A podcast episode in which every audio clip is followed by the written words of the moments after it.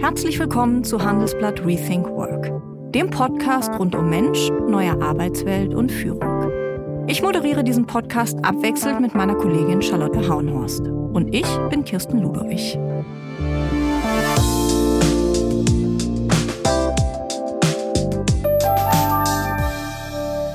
Das Gespräch mit Eva Christiansen, das Sie gleich hören, war etwas Besonderes, denn es hat live stattgefunden, also mit Publikum. Das war auch für mich nach gut zwei Jahren Podcast und Rethink Work nochmal eine neue Erfahrung, weil man die Reaktionen der Hörerinnen, in diesem Fall waren es nur Frauen, hautnah miterlebt. Man hört das Lachen, man sieht das zustimmende Nicken, auch mal Stirnrunzeln. Man kriegt also mit, ob es mit diesem Gespräch in die richtige Richtung geht. Im Studio muss ich mich ja vor allen Dingen auf mich selbst verlassen. Eva Christiansen, das hören Sie gleich auch nochmal, wenn ich sie vorstelle, hat 20 Jahre für und mit Angela Merkel gearbeitet. Und auch wenn sie bis heute nichts Vertrauliches oder Persönliches über Merkel preisgibt, das gehört sozusagen zu ihren ja, Loyalitätsregeln, scheint doch durch, was für eine Chefin Merkel war. Und warum es unter ihr einen wahren Babyboom im Kanzleramt gab. Aber hören Sie selbst. Ja, hallo zusammen, herzlich willkommen. Ich bin heute nicht im Studio in der Handelsblatt-Redaktion in Düsseldorf, sondern in München auf der Messe Her Korea und spreche live mit meinem Gast Eva Christiansen. Hallo, Frau Christiansen. Hallo.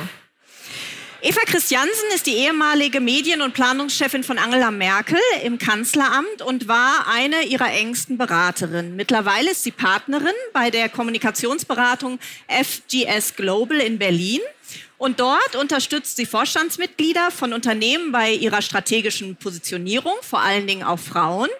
Und äh, sie berät auch Firmen und Organisationen in allen Fragen rund um die Reputation. Und sie kennt sich sehr gut aus in der Politik, aber auch in der Wirtschaft. Und äh, deswegen wollen wir heute sprechen. Und zwar, was diese beiden Welten unterscheidet, was diese beiden Welten aber auch verbindet und was Politik und Wirtschaft voneinander lernen können. Frau Christiansen, Sie sind jetzt seit gut einem Jahr äh, in der Wirtschaft, also raus aus der Politik. Was vermissen Sie am meisten aus diesem Berliner Politikbetrieb? Also glaube ich ganz eindeutig die Menschen, mit denen ich gearbeitet habe, weil man ja sehr täglich gearbeitet hat, viel äh, Ups und Down geteilt hat. Und das vermisse ich, kann man sagen. Also die Menschen, ich habe zwar noch viel Kontakt, aber das tägliche ist natürlich nicht mehr da. Und eine Aufgabe? Gibt es eine Hallo. Aufgabe, die Sie vermissen? Ähm, ja, ich habe ähm, ja am Ende die letzten vier Jahre die Abteilung für Digitalpolitik ähm, geleitet. Und da hatten wir sehr viele äh, Projekte angestoßen, also sehr operativ gearbeitet. Und das weiter hätte, voranzutreiben, hätte mir schon auch Spaß gemacht. Ja. Also Sie machen jetzt de facto weniger Digitalisierung. Ja, leider. Und was fehlt Ihnen so gar nicht? Wo sagen Sie, puh, da bin ich echt froh, dass ich das nicht mehr habe? Also was an der Politik ja sehr faszinierend ist und was mich auch diese 20 Jahre, also ich habe es ja mit sehr viel Leidenschaft gemacht, ist, dass es eigentlich jeden Tag anders ist. Man muss immer mit dem Unerwarteten rechnen. Das ist spannend. Aber was ich jetzt, als ich rausgegangen habe, gemerkt habe, ist, dass es auch was mit einem macht, dass diese innere Anspannung, die man doch nicht ablegt, ähm, wenn die weg ist, dann ist man plötzlich viel unbeschwerter. Das merkt man in dieser Zeit nicht. Also, und da würde ich sagen, das vermisse ich nicht. Und was ich auch nicht vermisse, ist, ähm, sag mal, gerade im Sommer gab es immer gerne Sommerlochthemen. Also hat man gerade durchgeatmet, kommt irgendeiner mit einer absurden Idee um die Ecke. Also das vermisse ich auch nicht. Der Bär oder der Wolf. Zum Beispiel. Oder Mallorca als äh, Bundesland, keine Ahnung, sowas in der Art. Das Handelsblatt hat sie vor ein paar Jahren als verschwiegen, uneitel und durchsetzungsstark beschrieben. Andere Medien ähm, sagten auch loyal und diskret. Stimmt das? Wie würden Sie sich beschreiben? Sich selber beschreiben ist immer schwierig. Und ich würde auch sagen, ich glaube, dass jeder Mensch auf seine Art auch eine gewisse Eitelkeit hat. Die Frage ist nur, lässt man sich von ihr treiben? Wird man also erwartbar dadurch? Und das würde ich sagen, ist bei mir nicht der Fall. Und Diskretion, Loyalität ist für mich die Grundbeschreibung oder die Grundvoraussetzung, eine gute Pressesprecherin oder eine gute Medienberaterin zu sein. Also das ist auf beiden Seiten die Maxime sozusagen. Ja. ja. Und ist das nicht schwierig, wenn man doch immer außerhalb des Rampenlichts steht?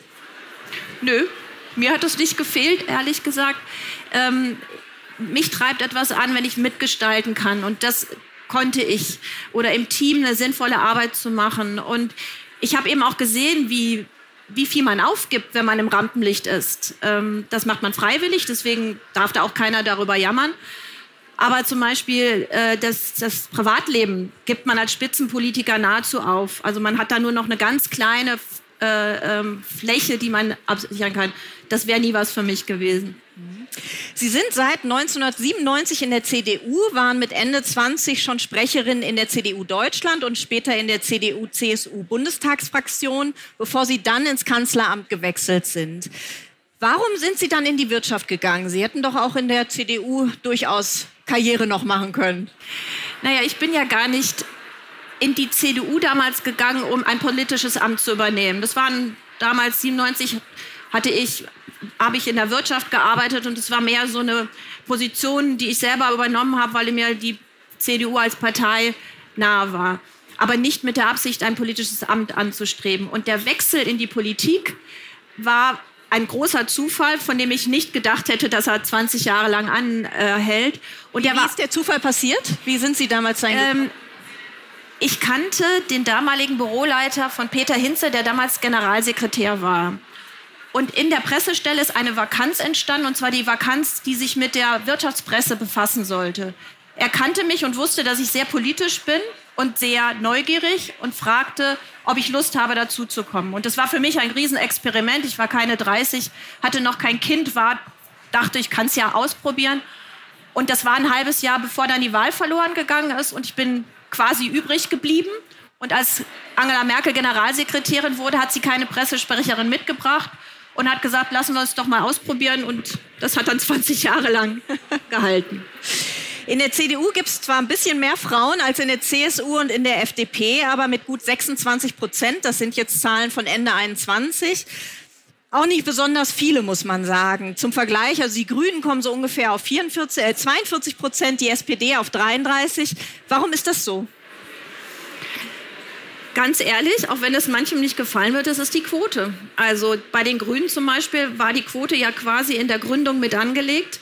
Und ich glaube schon, dass verpflichtende Quoten helfen, diesen Anteil zu erreichen. Das, wenn man darauf guckt, und ähm, ich gehöre auch zu einer Generation, die am Anfang gesagt hat, warum brauchen wir eine Quote? Das erreichen wir schon selber.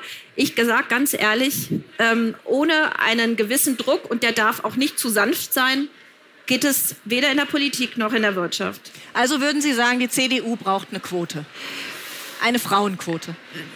ich glaube, die haben ja jetzt ein Quorum erhöht. Ähm, ich, weiß, ich weiß gar nicht, ich, glaub, ich bin gar nicht sicher, ob sie nicht auf dem letzten Parteitag sogar eine beschlossen haben.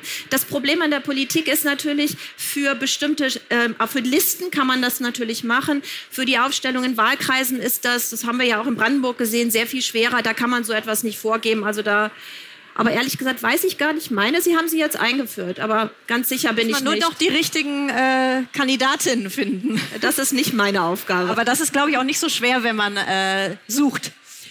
Stört Sie das eigentlich? Also glauben Sie, dass die CDU eine bessere Partei wäre, wenn mehr Frauen vor allem in starken Positionen wären? Also um es diplomatisch zu sagen, vielleicht zwei Dinge. Erstens, wir alle wissen, Studien zeigen das, diverse Teams ähm, sind immer erfolgreicher. Das gilt für alle äh, Institutionen. Also ja.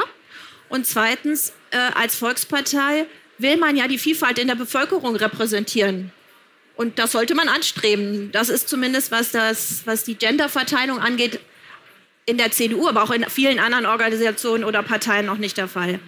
Gilt natürlich auch generell für Vielfalt. Da ist ja auch noch in anderen Absolut. Dimensionen Luft nach oben. Als äh, Angela Merkel 2021 nach 16 Jahren abgetreten ist als Kanzlerin, da wurde auch darüber diskutiert, was sie für die Frauen in diesem Land erreicht hat, nach dem Motto Vorbild oder vertane Chance. Was hat sie Ihrer Meinung nach erreicht? Ja, es wird Sie nicht wundern. Ich würde sagen, sie hat viel erreicht, auch in Bezug auf das Thema Vereinbarkeit von Familie und Beruf. Ob sie genug erreicht hat, dafür bin ich, glaube ich, die falsche Ansprechpartnerin, denn ich bin parteiisch. Aber ich glaube, was sie erreicht hat, und das hört sich, glaube ich, das hört sich sehr simpel an.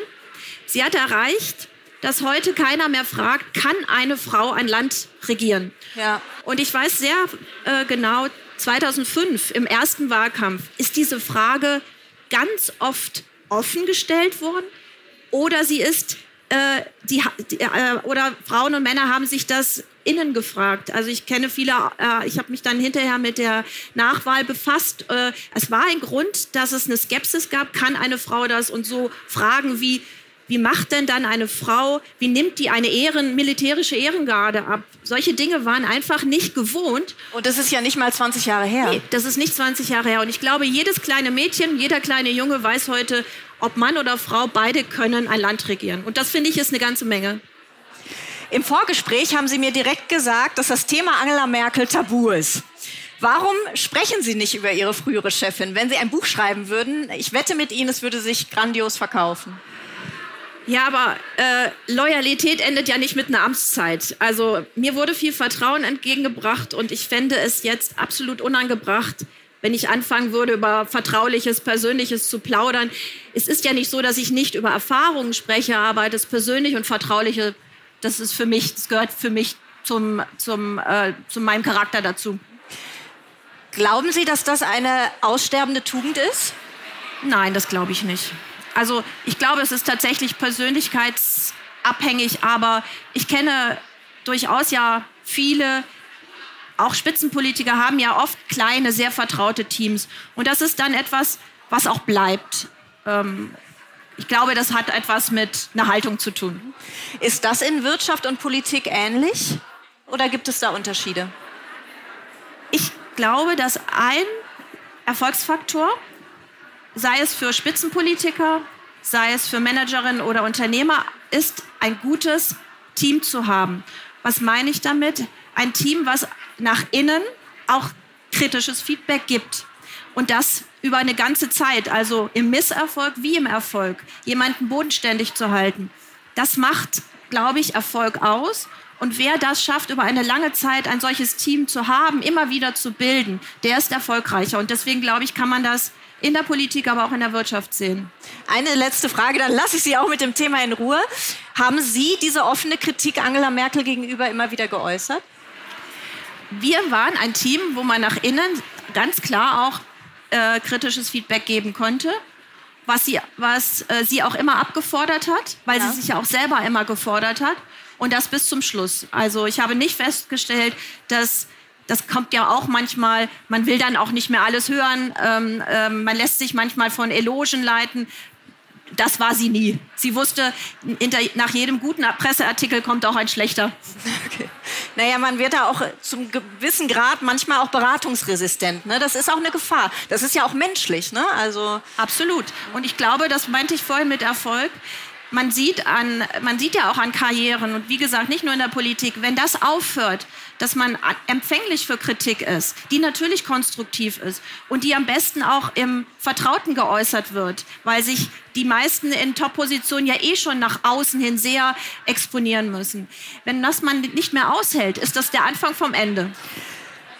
Wenn wir nochmal zurück auf das Thema Frauen kommen, dann ist es ja in der Wirtschaft auch so, dass es an der Spitze relativ wenig Frauen gibt. Also wenn wir uns jetzt mal die 40 DAX-Konzerne angucken, also diese wertvollsten börsennotierten Unternehmen in Deutschland, dann haben wir gerade mal eine Vorstandschefin mit Belen Garicho von Merck und eine Aufsichtsratschefin mit Simone Bageltra bei Henkel. Woran liegt das? Weil da haben wir ja die Quote. Ja, für die, Auf, für die Vorstände, ja, für, für, die Aufsichtsräte wird sich das jetzt verbessern. Genau. Das sehen wir auch gerade. Bei den Vorständen wird das sicherlich das dauert langsamer. 17 Prozent sind, glaube ich, jetzt gerade der Anteil. Auch da, glaube ich, gibt es verschiedene, ähm, verschiedene Gründe. Ein Grund ist ganz sicher auch die, der gesellschaftlichen Rahmenbedingungen. Denn eine Karriere bis in den Vorstand, die dauert ja. Und äh, das heißt, das Thema Vereinbarkeit von, äh, äh, von Familie und Beruf ist ein ganz wichtiges. Und wir wissen halt, wenn ich jetzt nach Frankreich gucke, wo es traditionell immer Ganztagsschulen gab, oder in, ähm, in den skandinavischen Ländern, wo dieser Ausbau viel früher begonnen hat, dass da die Frauen einen viel, viel größeren Anteil haben. Also das ist, glaube ich, da kommen wir hin, aber das ist ein längerer Weg. Da haben wir auch noch einiges zu tun. Und der zweite Bereich würde ich schon sagen, es hängt auch an den Unternehmen, an der Kultur in einem Unternehmen. Ist es noch eine sehr homogene, sehr stark männlich geprägt, ich würde auch sagen sehr stark deutsch geprägte Kultur, also wo die Diversität noch fehlt, fällt es der, dem Unternehmen viel schwerer, auch Diversität auszuhalten. Und äh, das, glaube ich, ist etwas, das sich jedes Unternehmen wirklich auf die Fahne schreiben muss. Und eine Frau im Vorstand reicht für einen solchen Kulturwechsel meistens auch nicht. Es ändert sich, glaube ich, dann schon was, wenn es zwei sind. Oder, denn wie, wie Sie auch gesagt haben, Diversität ist ja mehr als nur Genderdiversität. Das ändert Diskussionskultur und das macht es auch vielen Frauen ähm, leichter zu sagen, da will ich mich auch engagieren. Denn was man jetzt auch gerade sieht, ist, es gibt viele erfolgreiche Frauen, die nicht nochmal verlängern, weil sie sagen, dann gehe ich in Aufsichtsräte, das muss ich mir oder tue ich mir nicht mehr an. Und das ist natürlich auch keine gute Entwicklung. Warum ist das so wertvoll, dass man eine zweite Frau noch an der Seite hat? Naja, ich meine, ich, ich tue mich immer schwer, wenn ich sage, wenn ich über Frauen spreche und dann über Minderheiten spreche. Aber wir wissen ja, jede Minderheit braucht eine kritische Masse, um die, die eigene Kultur, die eigenen Persönlichkeit wirklich ähm, entscheidend und, und mit Wirkung einzubringen. Ich glaube, ja. dass es, wenn man sich vorstellt, siebenköpfiger Vorstand, eine Frau, dann braucht es viel Kraft, viel Selbstbewusstsein, ähm, da auch die eigene Note mit reinzubringen. Die zweite, es muss dann auch nicht darum gehen, dass man dann ein Frauennetzwerk gegründet hat, aber äh, Frauen argumentieren manchmal anders, sie setzen andere Schwerpunkte. Ähm, und ich glaube ja auch nicht, dass jed, jeder Mann auch immer so weitermachen will, wie wir, das vor, wie wir das vor 20 Jahren gemacht haben. Ich glaube dann, wenn eine gewisse Offenheit entsteht, es dann auch insgesamt eine Bewegung gibt, was Diskussionskultur, was Themensetzung angeht. Das gilt auch im gleichen Maße für die Politik wahrscheinlich. Ja, ja. Zum Thema Vereinbarkeit. Ähm, Sie haben ja auch eine Tochter im Teenageralter. Wie haben Sie das damals gemacht? Ich hatte das Privileg, dass ich von meiner Chefin wusste, dass sie das absolut unterstützt, dass ich es irgendwie hinbekomme. Ähm, und, und, Angela Merkel. Genau.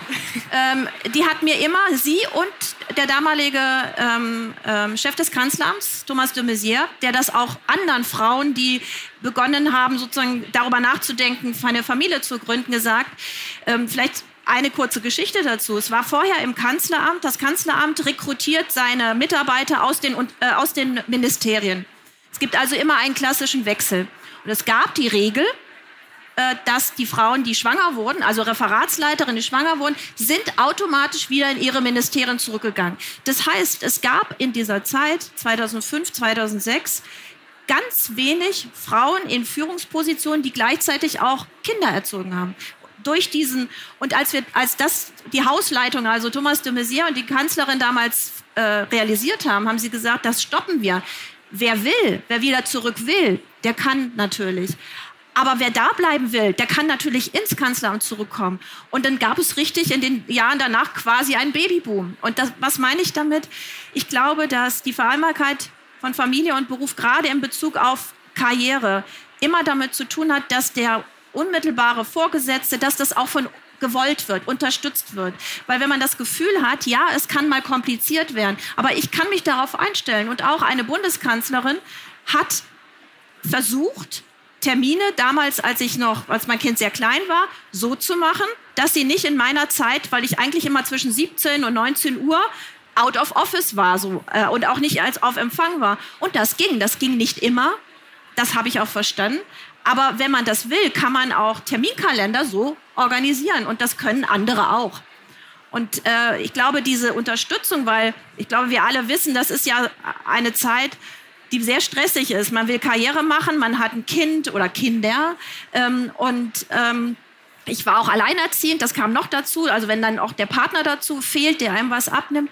Und wenn man dann aber weiß, im Grundsatz wird das unterstützt, dann ist das psychologisch schon ganz viel wert. Also das hat mir sehr geholfen. Wobei es ja heute auch noch so ist, dass das Abgeordnetendasein äh, sehr schwer zu vereinbaren ist mit Kindern. Ne? Ja, ähm, ich glaube, da arbeiten die Abgeordneten auch dran, dass, dass sowas wie eine Art wie Mutterschutz oder Elternzeit gibt es da nicht. Aber ich bin sicher, man findet Wege. Das ist keine Raketenwissenschaft. Zumal wir die Frauen ja auch brauchen im Arbeitsleben. Also gerade bei dem ganzen Fachkräftemangel. Ja. Kommen wir auf das Thema Netzwerken. Wenn man an die Politik denkt, denkt man ja an Netzwerken. Als Journalist auch. Äh, da ist das Netzwerk auch ein äh, riesengroßes Asset. Wie professionell gehen Sie da vor? Auf beiden Seiten, also früher wie heute, in, äh, also in der Politik und in der Wirtschaft. Machen Sie das professionell? Also haben Sie da gewisse Strukturen, die Sie haben? Oder ist Ihnen das so in Fleisch und Blut übergegangen, ähm, dass das eigentlich automatisch passiert? Ich glaube letzteres. Ich, wenn ich an meine Karriere denke, habe ich das viel zu, also heute würde ich sagen, gar nicht strategisch genug gemacht. Ich habe das nicht wirklich strategisch gemacht. Für mich war das Netzwerken immer auch, also ich habe immer versucht, für die Arbeit im Kanzleramt viel von außen einzubringen. Dazu braucht es andere Perspektiven, andere Impulse. Und deswegen war für mich Netzwerken eben rauszugehen, möglichst viele zu treffen, weniger daran, daran orientiert, wer, wer kann wie unterstützen. Ähm, ich glaube, also deswegen würde ich sagen, habe ich das intuitiver gemacht. Ähm, aber heute, und ich meine, so eine Messe wie hier ist, finde ich, ein fantastisches Beispiel, wird das strategischer gemacht und das ist auch richtig äh, so. Gibt es so Do's and Don'ts beim Netzwerken? Ich würde immer sagen, man darf sie nicht nur der Nützlichkeit, äh, äh also das wäre für mich ein Don't. Ein richtig gutes Netzwerk ist nicht nur auf Nützlichkeit. Wer nützt mir jetzt wie besonders? Dann ist das klassisch transaktional und äh, weil ein gutes Netzwerk ist eben auch etwas, wo, auf das ich mich dann auch mal verlassen kann. Und dazu glaube ich, glaub, braucht es echtes Interesse. Und Dus ist, glaube ich, offen zu sein, auch Netzwerk, wenn man ein gutes hat, das trotzdem zu erweitern. Also immer auch die Perspektive zu suchen, vielleicht auch ungewöhnliche Netzwerke. Also Frauennetzwerke finde ich extrem wichtig. Aber uns würde es noch mehr weiterbringen, wenn wir noch mehr gemischte Netzwerke hätten, die, die sich über diese Fragen, über die sich Frauen unterhalten oder Männer unterhalten, gemeinsam unterhalten. Dies gibt es ja auch, aber vielleicht ist das sozusagen die nächste Stufe, die man gehen müsste. Ist es denn ähm, beim Netzwerken auch so, dass ähm, es auch immer ein Geben und Nehmen ist, oder? Also dass, dass wir äh, ja. nicht nur nehmen dürfen, das, sondern auch genau. geben müssen. Finde ich auch. Und was ich toll finde, ähm, dass es jetzt auch viele Netzwerke gibt. Ich kenne genug Frauen, die, die schon weit oben angekommen sind, die gesagt haben, ich habe mir vorgenommen, wenn ich gefragt werde, ich schlage nur noch Frauen vor. Das ist, hört sich sehr exkludierend an, ja. aber ich finde, es ist ein guter Gedanke. Also macht, wer macht sich sonst Gedanken, wo konnte da eine Frau hinpassen? Also dieses aneinander denken, ähm, füreinander auch was tun, äh, ansprechbar zu sein, das ist, macht für mich ein gutes Netzwerk aus. Das ist ja auch immer wieder das Thema bei Panel-Diskussionen auf den Bühnen, ne? dass wir ähm, genau. dann auch immer wieder äh, nach Vielfältigkeitsaspekten natürlich auch Frauen, aber ganz unterschiedliche Perspektiven einbringen. Ne? Genau, und ich glaube, heute kann sich keiner mehr darauf zurückziehen, wenn ich auch das hier sehe, die Vielfalt. Es gibt für ein, für ein Sachpanel keine Frau. Es hat sich keiner angeboten. Ich finde, das kann keiner mehr sagen. Kommt aber heute noch häufig, muss man sagen. Lehnen Sie Panel-Diskussionen ab, wenn nur Männer da sitzen und Sie die einzige Frau sind? Oder ist es dann eher dieser Aspekt, okay, aber da muss ich mich wenigstens zeigen? Ich muss gerade zögern, weil so viel. Äh, so viele Panel-Diskussionen mache ich gar nicht und wollte gerade sagen, ja, aber es stimmt nicht. Ich bin letztens auf einer Panel-Diskussion gewesen, da war ich die einzige Frau und ich wusste, ich wurde gefragt, ja, weil ich auch was beizutragen hatte, aber weil ihnen eingefallen ist, kurz vorher, und ich habe da ausgeholfen, da sitzen nur Männer. Jetzt kann man sich fragen, hätte ich absagen sollen? Ich habe es, ich habe es thematisiert auf dem Panel. Ähm, nett, aber, aber klar. Aber es wäre auch irgendwie wahrscheinlich ein Fehler gewesen zu sagen, nein, dann bringe ich mich nicht ein, weil für ja. mich das Thema sehr spannend war. Ja. Ich habe es schon gesagt, Sie kennen beide Welten gut, Politik und Wirtschaft. Sehen Sie sich so ein bisschen als Verständigerin zwischen den beiden Welten? Und wie viel wissen diese beiden Welten eigentlich voneinander? Also das ist für mich jetzt gerade in den letzten äh, guten Jahr äh, eine echt doch neue Erkenntnis, dass beide Seiten sehr viel, sehr viel weniger voneinander wissen, als es nach außen hin den Anschein hat. Denn es ja. gibt natürlich viele Gespräche, die ich ja auch miterlebt habe. Aber die die, das wenige Wissen über Mechanismen, über Begrenzungen, über Hürden, über Strukturen, jeweils in der Politik oder in der Wirtschaft, das ist doch, also das Nichtwissen viel verbreiteter, als ich dachte. Und ja, deswegen haben Sie recht. Ich fühle mich manchmal wie ein Übersetzer und finde das auch für mich eine schöne Aufgabe, weil ich glaube, dass mehr Verständnis und mehr Wissen ähm, dazu beitragen könnte, vertieftere Debatten zu finden, äh, zu führen. Und man sieht, in Deutschland gibt es halt den Wechsel zwischen Politik und Wirtschaft immer noch ganz, ganz selten. Das ist in den USA zum Beispiel anders. Und das Wechseln bedeutet ja auch, ich gucke mal in einen anderen Bereich hinein. Ich verstehe dann plötzlich die Restriktionen viel besser. Also ja, das stimmt. Das muss man noch ganz schön was tun. Und wo würden Sie sagen, liegen die größten Missverständnisse? Also wo müssen Sie am meisten erklären und verständigen? Erklären zum Beispiel, dass Politik nicht so top-down funktioniert oder nicht so, also so, ja genau, nicht so top-down funktioniert, wie man das im Unternehmen gewohnt ist. Ähm, dass man sich klar macht, dass die Macht eines Bundeskanzlers oder einer Bundeskanzlerin begrenzt ist, was ja auch gewollt ist aber dass es Strukturen gibt, wo ähm, vielleicht in einem Präsidialsystem wie in den USA ist die Machtfülle größer. Aber dieses, das ziehe ich jetzt durch. Nehmen wir das Beispiel Bildung. Ganz oft ist natürlich, beschweren wir uns auch nicht zu Unrecht über die Schulen, die wenige Digitalisierung an den Schulen. Aber man muss einfach zur Kenntnis nehmen, unser Staat ist föderalistisch organisiert und der Bundeskanzler, die Bundesregierung können eine Meinung haben, aber sie haben keine Kompetenzen, um das zu ändern. Und das ist immer, das muss man immer wieder erklären. Ich weiß, das ist auch schwer, schwer zu akzeptieren. Mir fiel das auch manchmal schwer. Aber das ist unser Staatswesen. Und wo fehlt der Politik das Verständnis? Ähm, ich glaube, dass die Politik unterschätzt, wie stark gerade in den ähm, börsennotierten Unternehmen der Druck der Investoren ist. Denn auch der ist ja da. Ja. Ähm, und dass damit der Radius und der Blick auf Unternehmenserfolg ein anderer ist, als sich die Politik Unternehmenserfolg wünscht. Ähm, die Politik muss an das Gemeinwohl denken. Unternehmer, Managerinnen ähm, müssen, sind zuerst natürlich ihren Eigentümern verpflichtet. Heißt nicht, dass man nicht trotzdem, sage ich mal, eine gesellschaftliche Haltung haben kann. Das meine ich nicht damit. Aber ich glaube, das ist tatsächlich etwas, was man, äh, es gibt nun auch großen Druck auf Management. Nicht aus der Politik, sondern eben aus den Strukturen.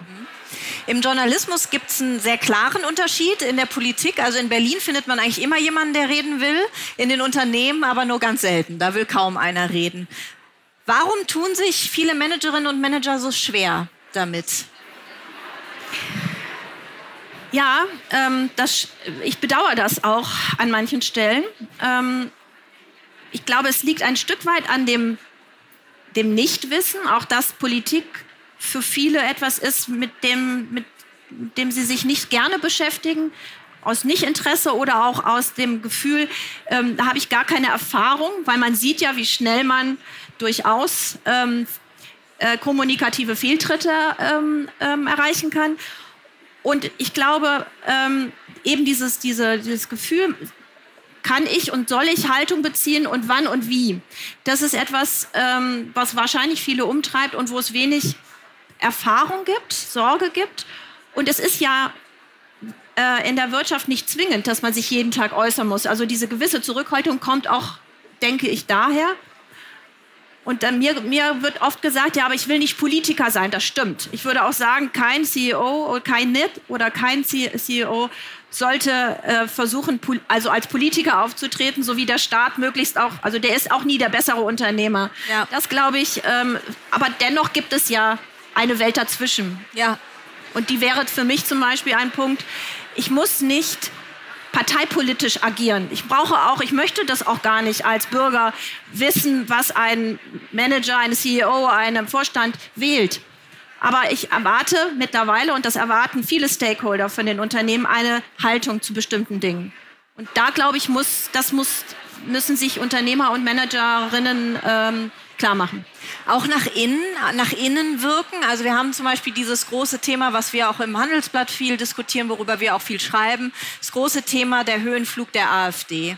Wenn in bundesweit 20 äh, Prozent in Umfragen sagen, ich wähle die AfD, dann ist die Wahrscheinlichkeit, dass sich dieses Bild in den Unternehmen widerspiegelt, relativ hoch. Wie gehe ich damit um? Als CEO, als äh, Chef, Chefin, auch als Bereichsleiterin, als Abteilungsleiterin? Wie positioniere ich mich da auch intern? Ich glaube, erstens ist das natürlich eine Sache, die, wenn jemand das Bedürfnis hat, auch an der Spitze, ähm, klar zu sagen, was er davon hält, dann sollte er das tun. Ähm, mein Rat wäre immer, keine parteipolitische Einlassung zu, äh, zu, zu machen, aber eben über die Haltung klar zu machen, wo man steht. Wenn man sagt, man, man, äh, wie wichtig demokratische Rechte sind, wie wichtig es äh, ist, äh, dass ein äh, friedliches Miteinander gelebt wird, wie wichtig es ist, dass auch Zuwanderung stattfindet, weil wir Fachkräftemangel haben ähm, und dass es dann eine Willkommenskultur braucht, die das möglich macht. Das sind ja alles Aussagen, die durchaus politisch sind, die aber jetzt keine parteipolitischen Aussagen sind. Und dann sage ich ganz klar, jetzt gehen wir mal von der AfD weg, aber auch Fakten benennen. Wenn ich jetzt so etwas sehe wie in Israel, ja. dann finde ich es absolut richtig, dass auch ein CEO eine solche Terrorattacke äh, verdammt und sagt, dass äh, äh, und dazu wirklich eine klare Haltung hat. Damit muss ich und werde ich mich nicht in den Nahostkonflikt einmischen. Das würde ich dann wieder nicht raten, sich dazu politisch positionieren. Aber faktisch, faktische ähm, Menschenrechtsverletzungen zu benennen, das ist das Mindeste wäre mein Rat. Ja.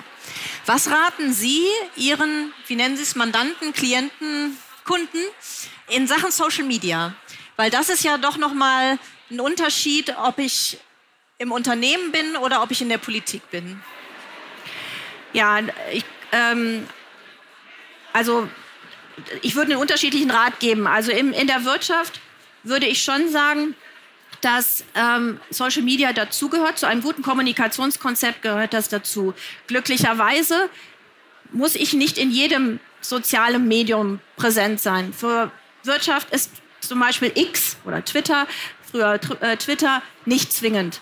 Das ist eine gute, gute Sache, weil man damit zum Beispiel schon mal sehr ein, äh, mit, mit zum Beispiel LinkedIn ein Medium hat, wo dieses Thema des Hass, der Fake News jedenfalls nicht so stark ist. Ja. Ich würde immer sagen, Kommunikation, jede Art von Kommunikation sollte sich sollte dem Unternehmen dienen. Also zu starke Personality-Shows würde ich sowieso nie raten. Immer nur, wenn sie abgeleitet werden können zu irgendeinem Wert des Unternehmens oder zu einem Projekt des Unternehmens. Aber da würde ich, ich ähm, und ich würde immer sagen, präsent sein dort, wo die Stakeholder sind. Und deswegen würde ich immer auch zu Social Media raten, aber eben in diesen, in diesen Rahmenbedingungen es keine reine Personality-Show zu machen, denn es gilt genauso für Manager wie für Politiker. Mache ich, den, mache ich mein Privatleben ganz auf, dann, dann bekomme ich es auch nicht wieder zu. Das können Sie als Journalistin bestätigen und ich verstehe das auch. Wer einmal sein Privatleben zu stark nutzt, um zum Beispiel was zu erreichen, der kann sich nicht darauf verlassen, dass wenn es mal schwierig ist, er die Tür wieder zubekommt. Und das ist legitim. Nach einer kurzen Unterbrechung geht es gleich weiter. Bleiben Sie dran. Wie navigieren Deutschlands Top-Vorständinnen durch die aktuell schwierigen Zeiten? Hören Sie es selbst bei der Female All-Star Boardroom Session am 14. Mai. Mit dabei Maria Ferraro von Siemens Energy, Viktoria Osatnek von E.ON, Sopna Suri von RWE Generation und Antje von Dewitz von Vaude. Wir sprechen mit Ihnen über die Stärkung der Wirtschaft, das politische Klima und die geopolitischen Krisen.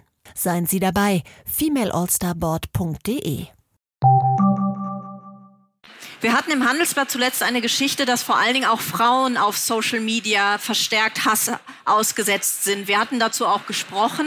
Ja, das ist, das ist tatsächlich etwas, was, was mich persönlich sehr umtreibt. Denn wenn Frauen in die Politik gehen, wenn Frauen Journalistinnen sind, wenn Frauen Expertinnen sind, die äh, eine öffentliche Wahrnehmung erfolgen, die auch die brauchen, um erfolgreich zu sein, dann haben sie einen riesigen Wettbewerbsnachteil mittlerweile, weil der Hass und die sexualisierte äh, Beleidigung gegenüber Frauen, wenn die sich rauswagen, so viel größer und präsenter ist als alles, was Männer erleben. Auch Männer erleben äh, Bedrohung, äh, äh, Hass oder auch äh, Beschimpfungen. Aber die Art und Weise, wie Frauen das erleben, ist noch einmal fundamental äh, unterschiedlich. Und das ist schwierig, weil ich würde, man darf ja nicht still werden dadurch. Und ja. für bestimmte Berufe ist diese Präsenz, eine auch ein Brand in diesen Medien zu sein, extrem entscheidend und wichtig. Und das zu lösen, das ist eine gesamte Aufgabe für alle. Also ich habe das letztens gesehen, es gibt ja viele Expertinnen im Bereich jetzt, die über Ukraine und Außenpolitik sprechen und die auch sehr visibel sind. Und dann gibt es einen äh, Experten, Carlo Marsala, der auch sehr präsent ist. Und der hatte, das hatte ich kürzlich gesehen, einmal öffentlich gemacht. Und der hat auch gesagt, ja, ich werde auch nach all meinen Fernsehauftritten bekomme ich sofort Kritik aber was meine Kolleginnen erleben, er hat das mal sichtbar gemacht. Und das finde ich, dass dieses, dieses solidarische Zeigen, so geht es nicht. Und wir ja. stehen auch als Männer dafür ein, dass das Frauen nicht erleben müssen. Die gute Nachricht für die Wirtschaft ist, Frauen in der Wirtschaft, Vorständinnen können sich ihre Auftritte und ihre Präsenz in den Medien sehr viel mehr aussuchen, weil sie diese Öffentlichkeit in dieser Form nicht brauchen. Ja. Und weil wirtschaftssoziale Medien einfach nicht so viel Hass und Hetze anzieht. Aber es gibt es auch. In Ihrem äh, Artikel haben Sie es ja beschrieben auch, ja. dass es Frauen in der Wirtschaft gibt, die auch Bedrohungen. Definitiv. Haben Sie einen Rat, wie man sowas aushält?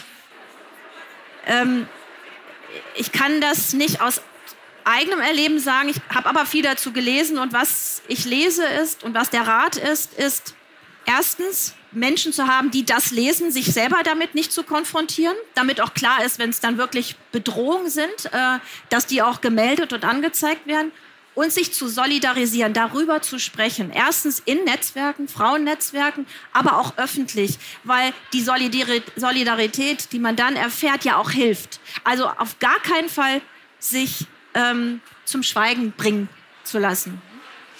Ich würde gerne noch mal über dieses große Thema Leadership, Führung in äh, wirklich herausfordernden Zeiten sprechen.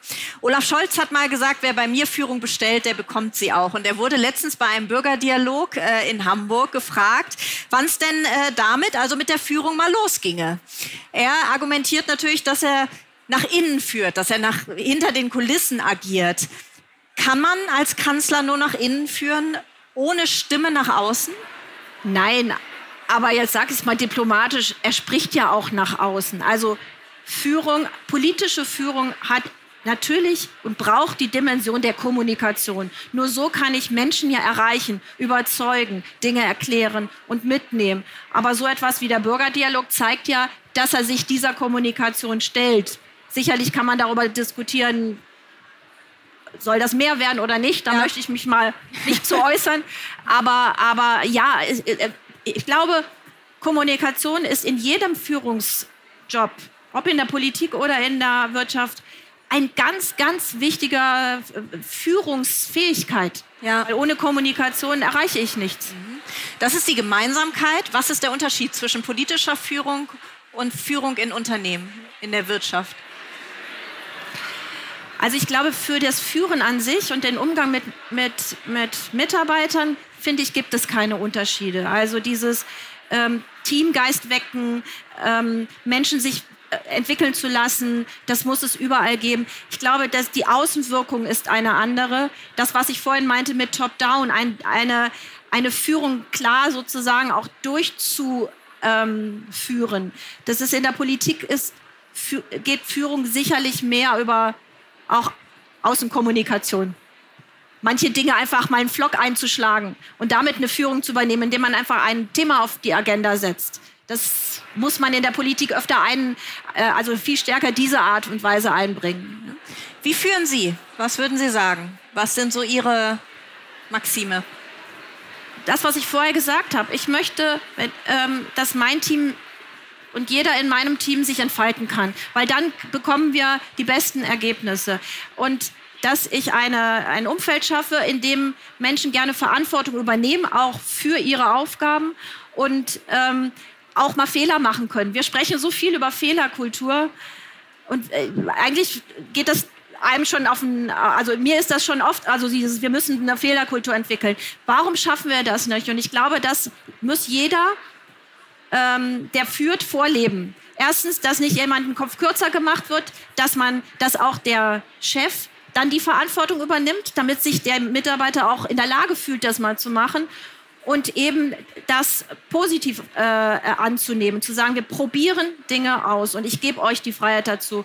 Und das Letzte würde ich sagen, aber das gehört auch zum Miteinander dazu, ist, den Menschen immer zu sehen. Also das nicht als Nummer Person, sondern ähm, sich auch umeinander sorgen.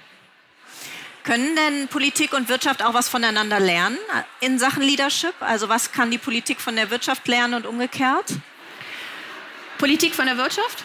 Und, und umgekehrt, ähm, beide. Also Politik von der Wirtschaft kann Projektmanagement lernen. Ja, definitiv.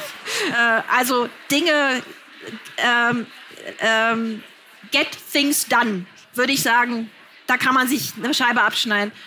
Und andersherum ist es sicherlich so, ich glaube, dass Unternehmen gerade erleben, dass das ähm, politische Umfeld, und ich sage jetzt mal das geopolitische Umfeld, etwas ist, was sie nicht mehr ausblenden können.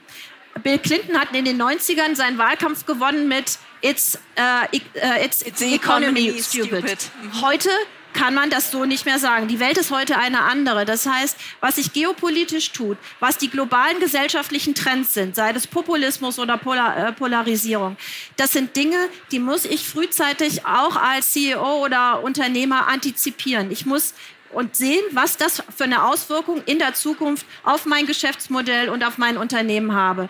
Das also mitzudenken, äh, ähm, dass das auch nicht einfach mehr so weggeht, das ist, glaube ich, ein ganz wichtiger Punkt, in Szenarien zu denken, die nicht nur was mit meinem Geschäftsmodell zu tun haben. Und das, was man in der Wirtschaft Stakeholder Economy nennt und in der, in der Politik würden wir immer sagen Zielgruppen, Interessengruppen erwarten heute viel mehr Haltung, Klarheit. Und ich glaube, die Kommunikation mit unterschiedlichen Zielgruppen, da hat die Politik, das musste die immer schon machen, da kann man, glaube ich, eine Menge lernen, was wichtig dafür ist. Zum Schluss, Frau Christiansen, ich habe schon gesagt, Sie haben eine Tochter, 17, wenn ich richtig gerechnet habe. Was raten Sie der? Karriere in der Politik oder Karriere in der Wirtschaft? Also momentan nimmt sie, glaube ich, sowieso nicht so viel Rat an, aber ich würde immer sagen, ähm, mach das, wo, äh, wo deine Leidenschaft liegt. Und ähm, versuch immer neue Wege zu gehen. Das habe ich in meiner Karriere gesehen. Niemals, ich habe Volkswirtschaftslehre studiert und hätte niemals gedacht, dass ich 20 Jahre in der Politik bin und diese Dinge mache. Ja. Also diese Offenheit, sich zu bewahren und zu erkennen, was macht mir Spaß, dann ist es wurscht, wo man ist. Dann ist man gut da, wo man ist. Aber auch nicht so ganz leicht, das zu erkennen. Nein, das stimmt. ich das auch mal aus eigener Erfahrung sagen darf. Frau Christiansen, vielen Dank. Gerne, danke schön. Danke. Das war Rethink Work mit Eva Christiansen. Ich hoffe, Sie haben wieder etwas mitnehmen können für Ihren alltäglichen Wahnsinn, auch wenn Sie vielleicht weder in der Politik noch in der Wirtschaft arbeiten. Wenn Sie grundsätzlich immer auf dem Laufenden bleiben wollen, dann testen Sie doch gerne das Handelsblatt.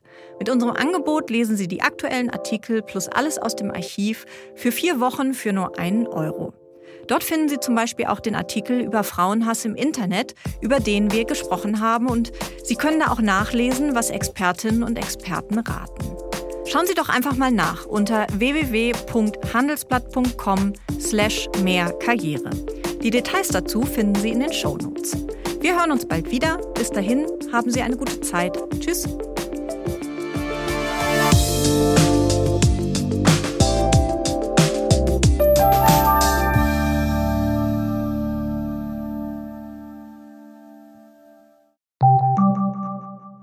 Bist du auf der Suche nach Inspiration und Netzwerkmöglichkeiten? Dann ist das Summer Camp der Handelsblatt Media Group genau das Richtige für dich. Treffe über 800 EntscheiderInnen, nimm an interaktiven Workshops teil und werde Teil der einzigartigen Camp Community. Wir wollen gemeinsam mit dir die Zukunft unserer Wirtschaft gestalten und aktuelle Herausforderungen angehen. Erfahre mehr und sichere dir noch heute dein Ticket auf hmg-summercamp.de.